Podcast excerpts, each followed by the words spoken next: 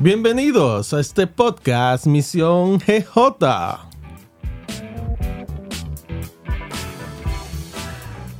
En esta ocasión tenemos al apóstol Erickson Salazar y la líder Esther Sosa. Qué bien, qué bien que estamos aquí una vez más impartiendo este momento profético con todo el cuerpo. Saludos, saludos a todos. Muy bien, gracias al Padre. Un placer poder compartir una vez más con ustedes. Sí, así es. Qué bueno, Esther, que te tenemos acá en cabina para poder conversar un poquito el tema de las diferentes experiencias que hay en las misiones. Y queremos en esta ocasión conocer cuál ha sido eh, la tuya con respecto a diferentes misiones que tenemos en Generación Joshua. Primero es la estructuración. Todo lo que se ha venido trabajando, el ministerio a través con nosotros, diciéndonos, enseñándonos, instruyéndonos, y la parte más fuerte, el morir a nosotros, porque de no hacer eso, nosotros mismos nos volvemos piedra de tropiezo en una misión. Sí, así es. Y como habían oído anteriormente el apóstol explicándonos, no hay misión sencilla. Lo que hay es personas no trabajadas. Y eso cuando tú lo tomas en cuenta, el resultado puede variar bastante de cuando uno en realidad tiene que aplicarse todo lo que el ministerio eh, provee a través de, del Espíritu Santo y de la cobertura y la posición bajo autoridad y de dependencia que uno como hijo debería de tener. Sí, eso es así. No hay ninguna misión pequeña, eso es muy importante entenderlo. Toda misión es importante y toda misión tiene un objetivo muy claro y viene bajo una dirección de espíritu. Y las personas que no se han dejado guiar, dirigir, tratar son los que hacen a veces la, misión más difícil. La misión no es difícil incluso. Es un tema de escuchar, es un tema de línea de mando, es un tema de, de tú no dejarte entretener de las fuerzas contrarias que a veces te entretienen con bullicio, con espejismo. Y qué bueno cuando tú resaltas eso, me sorprende mucho. Así es. Y Esther, quisiéramos saber, entre todas las misiones que tú has estado, ¿cuál ha sido la más impactante para ti? ¿Cuál es la que más te ha marcado? De la que más has aprendido?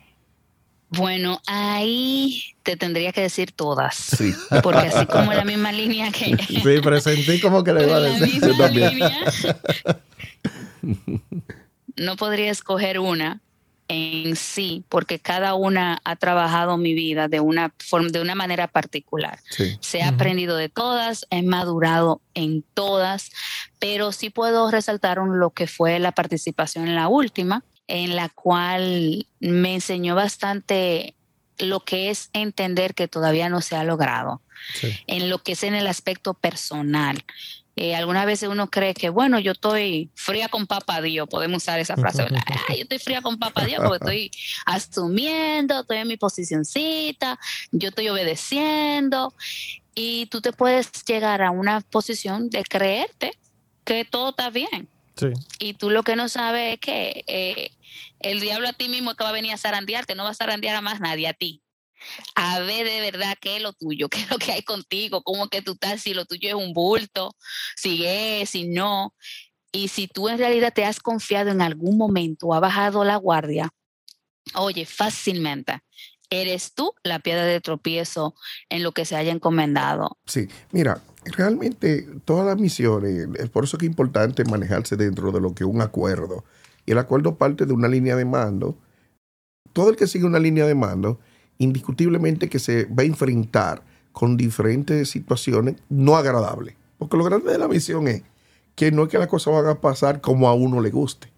Por eso es que uno siempre ha dicho que aquí hay que aprenderse a beberse lo que usted no quiere beberse, a comerse lo que usted no quiere comerse y a oler lo que usted no quiere oler. Porque eh, siempre se ha dicho que el entrenamiento es igual o peor que la misma batalla. Oye, qué interesante. Entonces, para que una persona no se sienta cargada de una misión, tiene que ir totalmente muerta porque no vale ni tus gustos, no vale realmente qué te gusta o qué no te gusta. Eso no existe. O a una misión con objetivo. ¿Cuál es el objetivo? Es este, ya. ¿Qué cuesta eso? No importa lo que cueste. Esa misma misión que dice Esther, esa misma misión, yo dentro de un levantamiento, yo decía, ¿cómo estuvo todo? ¿Se logró el objetivo? Sí. Entonces yo decía, ah, ok, todo lo que sucedió, no importa el precio que se pagó, era el objetivo que se quería y ya. Oye, qué, interesante.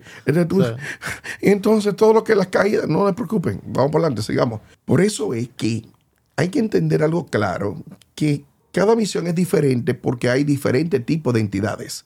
Así que hay personas que cada quien en su rango, porque no todos serán efectivos. Dentro de la misión hay muchos que van a quedar frisados, otros entretenidos, va a pasar de todo. Pero siempre van a haber otros que van a rebasar.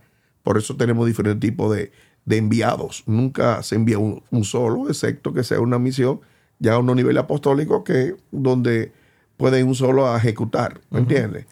Eh, pero hay misiones que tienen unas envergaduras donde tú tienes que mandar un ejército porque tú vas a un, ya un ataque territorial de mayor rango. Y en ese aspecto que está hablando Esther, no simplemente de una misión, eh, vamos a decir, es una misión más compleja. ¿Entiendes? Entonces, pero lo importante es entender que no importa. Cuando uno sabe cuál es el objetivo, uno tiene que ser bien astuto. Por eso que la palabra dice que tenemos que ser astutos como la serpiente y manso, como, la, paloma. O sea, tú no vas en tu traje de yo soy así. Si te fuiste yo soy así, te van a explotar. ¿Va a fracasar? No, no, va a fracasar, no, te van a explotar. No, no es fracasar.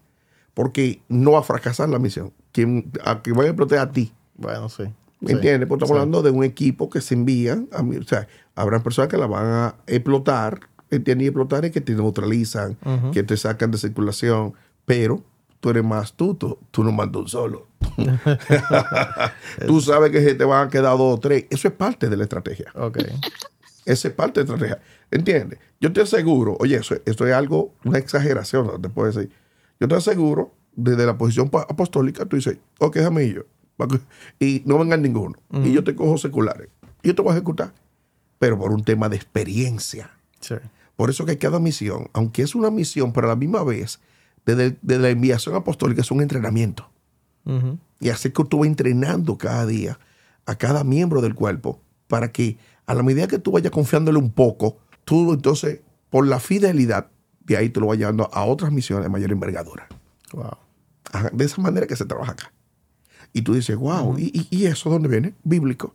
Usted en lo poco, entonces vamos a ponerlo en otra dimensión. Y todavía tú dices, pero yo no fui tan fiel en ese poco, no te preocupes, pero sabemos que había un buen corazón. Porque aunque usted crea que no hizo el trabajo como corresponde, porque eh, la neutralizan o lo bloquean, no importa, porque eh, se adquiere experiencia. Y hay personas que incluso eh, eso es parte de la temática del entrenamiento pero no logró nada, no te preocupes. Ese no logró nada, ni aquel, ni aquel, ni aquel. Pero aquel aquel me resolvieron y se resolvió. Entonces ya, está bien. Hermano, no todos son, no todos son caballos, no todos son rey y reina. ¿Entiendes? También hay peones. Y cuando digo peones, por parte, por la novatería. El novato es parte de, de, Yo fui novato en un momento, todos hemos sido novatos en un momento. Pero no es malo, porque tú sabes, donde de un grupo, tú sabes a quién te lo va a ir confiando cada cosa. Sí. Y eso no es malo. Lo que quiero decir, usted, el que escucha estos códigos dice, oh, y todo eso, y que es una guerra. Hermano, si el mundo espiritual es ordenado, que es la parte que no se ve, ¿entiende? Así como el mundo natural, usted ve todo en orden, el mundo espiritual es mucho más ordenado. Y tiene todo una línea de mando, un organigrama, y así mismo usted tiene que manejarse. Por eso que tuviste que en, el manejo del mundo espiritual, en el podcast que tuvimos, ahí hablábamos sobre cómo está eh, organizado el organigrama del mundo espiritual de maldad. Entonces tú vas en ese way, dentro de ese levantamiento, tú tomas en cuenta eso para saber qué tipo de perfiles tú necesitas. Sí, sabe que, sabe que el, con eso que usted dice me surge la siguiente duda. ¿Cuándo termina una misión en ese sentido? Porque a veces nosotros creemos que, ok, la misión va desde que nosotros salimos de la casa, ya vamos a coger el camino para efectuar la, misión, se realiza la misión y ya una vez termina el evento o lo que nosotros vamos a realizar, a veces creemos que hasta ahí es que termina la misión. Entonces, pensando, pensando yo en algunas de las misiones que hemos estado... Eh, llevando a, cabo. llevando a cabo en este ministerio, la misión termina, no termina en ese momento. Esa misión termina ya cuando ya tal vez lleguemos a la casa y punto. No, no, Porque a veces, no, a veces nos, quieren sacar del medio por, por el hecho de que, así mismo como usted dice, el tema de que a veces nosotros somos eh, peones o, uno, o una pieza dentro de un grupo de personas que tal vez quieren separarnos. Sí, pero mira qué pasa, es que, es que tú estás sujeto a una línea de mando. La línea de mando, tú no tienes realmente cuál es el objetivo completo. Tú tienes una parte, a ti te dicen, ponte en esa puerta y no te muevas. Ya, ese es tu objetivo. Y en la línea de mando estás diciendo, es esa, pero tú no sabes cuál es el objetivo completo. Oye, qué tremendo. O sea, ¿qué significa? Que si cada quien cumple en la parte que se le delega, de ahí que vienen los resultados. Es cumplir cada quien en la línea de mando que se le ha establecido. Se acabó. Entonces tú dices, eh, ¿cuándo termina? No, es que, no, nunca termina, pero la parte que te correspondía, ¿usted la asumió? Sí. Ya después de ahí usted entra en otra misión dentro de su propia vida, pero eso no va con la misión de la cual se le delegó a nivel apostólico. Ya. Exacto. ¿Te lo concluí bien? no, perfecto. Esther. Algo interesante que usted dice eso, porque justamente estaban hablando de eso cuando habían concluido la misión, porque usted nos decía, ok chicos, vamos, listo, terminamos, culminaron ahí, perfecto, para la baticueva, para prepararse para la próxima misión. O sea, no es, terminamos, ah, ok, vamos a descansar. No, no, no, vamos a seguir entrenando, ¿no? Vamos a seguir preparando, ¿no? Porque ustedes terminaron, cumplieron, sobrepasaron lo que tenían, el objetivo que tenían que hacer, salieron del territorio, pero a, a la zona de entrenamiento nuevamente, a su laboratorio, como si nada. O sea, la misión en sí no se termina nunca es muy importante darle cabida de que la misión no se acaba, tú lo que tienes que seguir es preparándote en tu laboratorio para cuando llegue ya el momento de salir del territorio encomendado, entonces tú puedas eh, seguir entonces y decir, ok, hemos concluido con esto hasta aquí, ¿qué es lo siguiente? Sí, mira, uno habla del término misión y me acuerdo mucho a mi hijo cuando era pequeño, que el mayor hoy, eh, Eric Salazar. Un hermano le decía a Eric, yo creo que una vez lo dije, en un podcast lo dijimos, que le decía, eh, Eric, estamos en la misión. Y Eric le decía, ¿cuándo es que se acaba la misión? Eric tenía como unos 15 años. ¿Cuándo es que se acaba la misión? ¿Sabes? ¿Cuándo es que se acaba? Esto es un tema de saber separar, ¿me entiendes? Porque el término misión tiene un objetivo muy claro. Ahora, nosotros manejamos el mundo espiritual. Por eso es que hay que tener claro que, que nosotros tenemos un manejo constante del mundo espiritual. Incluso somos nosotros que le hacemos la guerra del mal, no el mal a nosotros. Entonces, una cosa es que tú manejes el mundo espiritual y que es una actividad constante a que tenga que ir a una enviación. Cuando te envían a una misión, que es donde ya tú sabes, pero que eso no es que tú te envías, eso es que te envían. Entonces, ¿qué pasa? Como ministerio tenemos una organización y estamos organizados para enviar evangelistas, enviamos consejeros, enviamos maestros, ¿entiendes? O sea, siempre estamos enviando, enviamos relatores, enviamos eh, eh, personas en diferentes áreas técnicas, todas son enviación y son misión. ¿Entiendes? Tenemos, enviamos personas en planificación, enviamos gente en, servicio. ¿Sabes? Son ministerios. Enviamos personas en multimedia. ¿Sabes? Cada uno están ejecutando misiones en su, en su dimensión. Tú dices, pero son misiones pequeñas. No, ninguna misión es pequeña porque toda misión tiene una revolución donde esas personas a veces tienen que luchar con su propio monstruo. A veces la misión es más difícil con los monstruos tuyos que lo que hay que hacer. Totalmente. Tú, Literal. Entonces, ¿y qué, tú estás haciendo? Aquí en la puerta. ¿Y qué más? Nada, tengo que estar aquí en la puerta y ya. Y no te nada, más nada. Pero tú no sabes todo lo que le pasa a esa gente en esa puerta. ¿Entiendes? oye, tú aquí en la puerta haciendo nada. Tantas cosas tienes que hacer. Oye, qué dolor de cabeza tengo. O sea, una batalla psicológica y tú estás asumiendo algo simplemente que era atender la puerta. Hasta el camino para colocarse en la posición y asumir esa parte. Claro, entonces está lo que es un manejo de un mundo espiritual y está entonces la enviación que el ministerio te envía a, una, a ejecutar algo, que es lo que te decía, no todo el mundo sabe eh, el, por completo a qué hacen esa misión. Sí. A ustedes es esto y esto, y ya. Y cada quien tiene un grado de información. Todavía ni lo que tú crees que son cabezas saben qué es lo que se está haciendo. claro, mira, Es, así. no, es tremendo. todo el mundo, ¿y por qué fue que hicimos eso? Y entonces, ¿para qué valió? Hermano, el Espíritu Santo nos confía, pero al final quien sabe todo el paquete, para qué lo está haciendo es Él. Sí. Uno tiene cierto espectro de, del alcance de cosas, pero el rompecabezas completo lo sabe el Espíritu Santo. Era el gastador.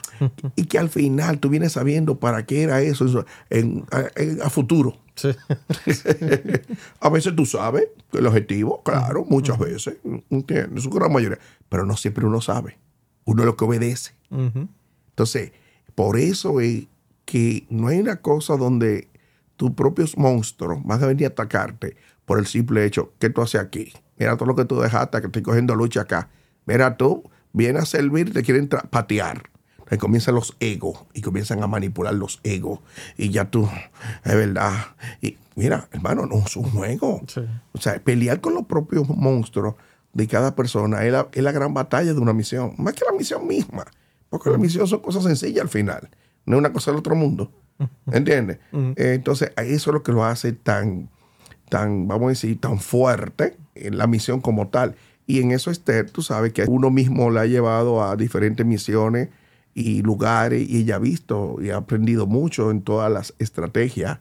Ha aprendido una de, de las cosas más fuertes de la misión, que es la prudencia, la invisibilidad, el, la línea de mando. Son muchos los detalles que se aprenden porque al final de todo, eh, el Espíritu Santo está esperando por hijos que se dejen formar. Por eso que lo apostólico es lo que nos forma. El ministerio apostólico es por lo que deben pasar los hijos y dejarse eh, dar la forma para que de ti salga ese hijo profético, ese hijo que aprende a escuchar la voz del Espíritu. Porque hay algo interesante de la voz del Espíritu. Y es que la voz del Espíritu no violenta los principios, ni los protocolos, ni los cronogramas. O sea, la voz del Espíritu está sujeto a autoridad.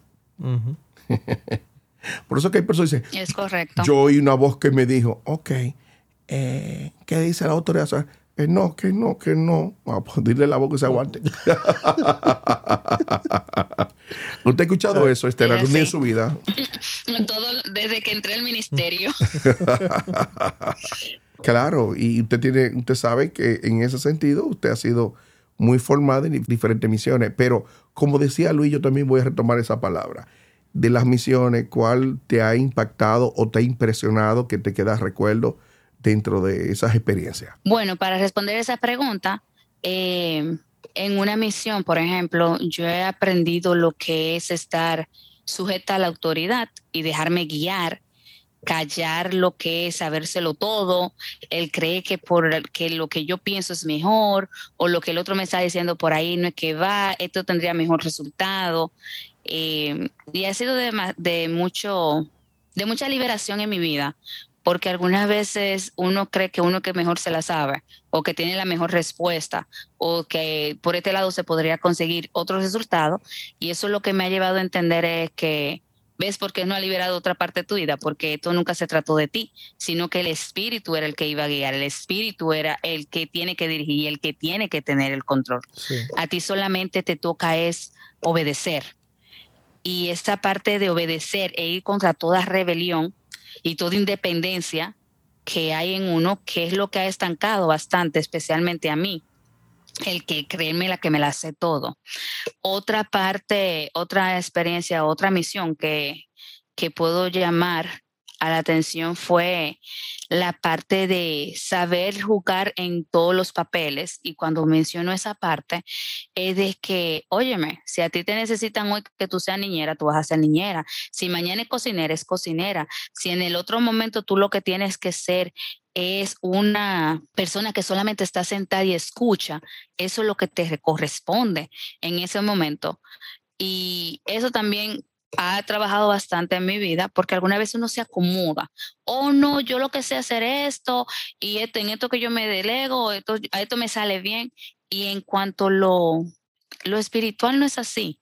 Si nos fijamos en la misma connotación de la naturaleza, nos damos cuenta que no, hay diversidad y en todos, en todas las áreas, no hay limitaciones. Entonces, en un hijo no puede haber limitaciones, que es lo que mencionaba el AP lo primero que él ha enseñado a uno es a comer de todo, a no decir que no me gusta, a no decir que yo por ahí no entro o que yo no sé hacer esto, los no, él no lo quita del medio.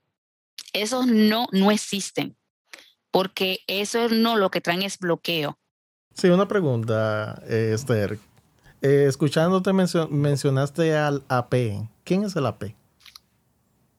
Oh, esa es la forma de abreviar al apóstol. oh, Dios mío. Oh, el apóstol se llama el AP. esa es la forma de poderlo abreviar, el apóstol, sí. Ah, no, no, está bien, hay que coger su dato.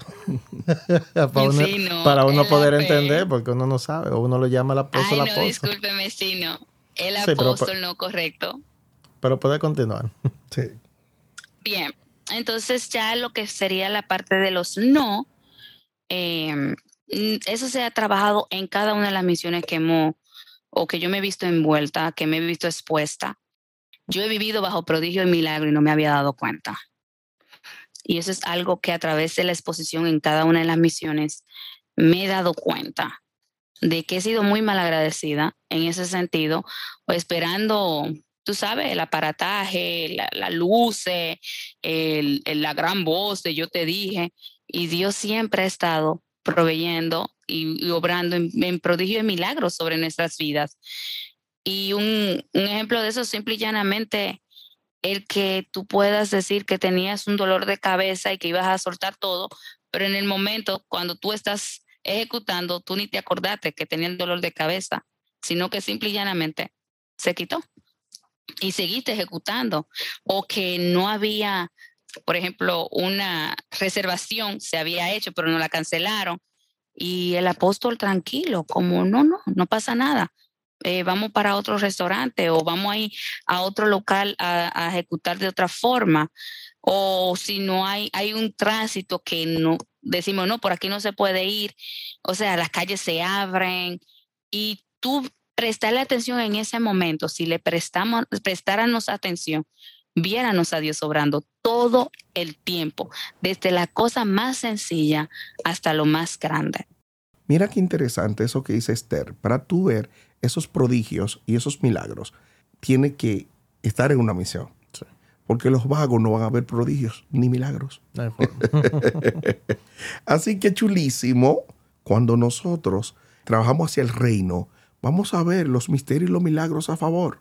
Vamos a ver un Espíritu Santo, como una vez enseñábamos en una escuela de ministerio hace muchos años, décadas, que yo decía, todos los dones que hagan falta, en cada misión, Dios va a auspiciarnos con sus dones. No importa. Lo que haga falta, óyeme, va a aparecer. Y eso es lo que Estel dice. En todas las misiones que hemos estado y que ella ha estado, ella ha visto milagros, prodigios como algo pero normal. Ella dice, sin bulla, ni aparataje, ni sicamanda, ni nada de eso. ¿Entiendes? Sino tranquilamente. Porque hay tiempo para todo. Como que es parte de su estilo de vida. Normal. Es que si algo que hemos enseñado es que nosotros no estamos para excitarnos con los milagros. Exacto. Porque es algo que debe fluir natural. Cuando Cristo envió los apóstoles de dos en dos, le dijo, vayan y no se preocupen por nada. Y cuando vean enfermo, sánenlo. ¿Sabe? Todo va a estar a su favor. ¿Sabe? Los misterios, todo se estaba auspiciándolo a ellos. Y ellos fueron, mira, a ejecutar la palabra. Y él no se preocupen. Yo le pongo palabra, fluyan ¿Entiendes? Óyeme, entonces uno sigue en ese mismo way. O sea, la enviación del Espíritu está en nosotros. Así que tú estás claro que todo tiene que fluir, porque tiene que fluir. ¿Entiendes? Somos nosotros que manejamos el mundo espiritual. Escucha bien eso. Y uno va en esa autoridad.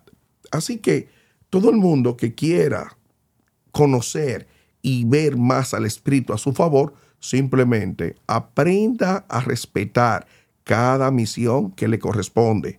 Y todo parte desde el laboratorio de donde Dios lo tiene a usted hoy.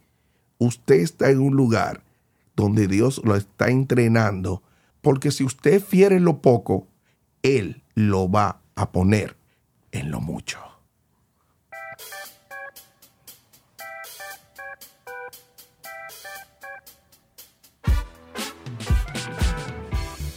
Gracias por sintonizar nuestro podcast Misión GJ. Nos vemos en un próximo episodio.